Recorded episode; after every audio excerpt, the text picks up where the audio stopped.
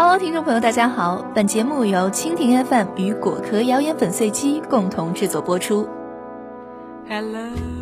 人的泪腺随时都在分泌眼泪，眼泪呢可以起到湿润角膜、润滑眼球的作用。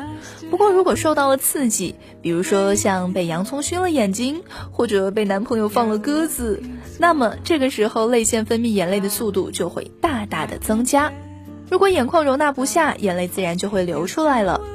不同原因产生的眼泪成分是否不同呢？网上流传了这么一则新闻，说因为悲伤而产生的眼泪中含有对身体有毒的化学物质，所以如果这个时候强行忍住眼泪是对身体不利的。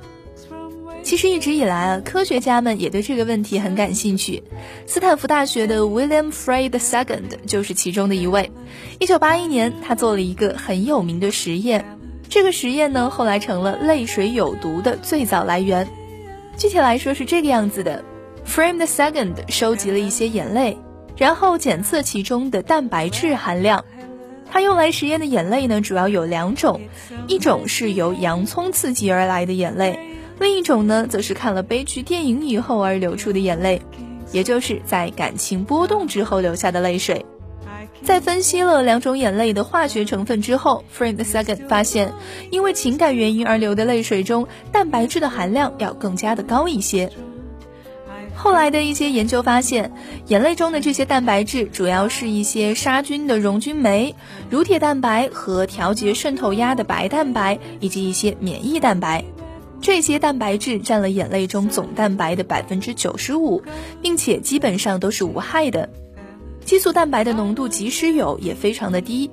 因为情感而流的泪水中呢，会多含一些蛋白质激素，例如促肾上腺皮质激素和催乳素。这些蛋白质激素和人体压力有着一定的联系，可能呢，也就是眼泪有毒这个说法的源头了。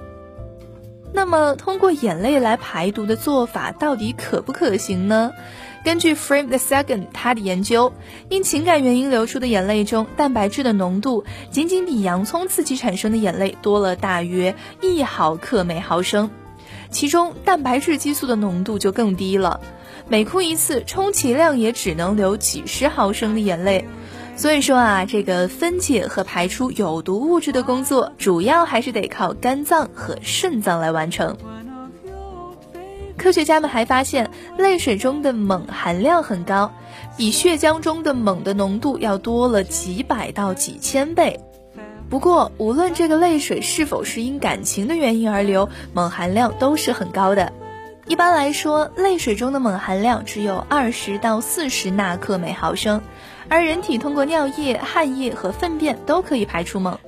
如果一个人一天排出两百克左右的粪便，那么他通过肠腔排出的锰就抵得上要流四百千克眼泪所排出的锰了。那说了这么多，咱们能得出什么结论呢？眼泪中啊，确实有一些不太好的东西，不过呢，这些东西的含量都是非常非常低的，不会对人体产生过大的危害。所以说，憋着眼泪不流，也不至于中毒。好了，以上就是本期节目的全部内容。本节目由蜻蜓 FM 与果壳谣言粉碎机共同制作播出。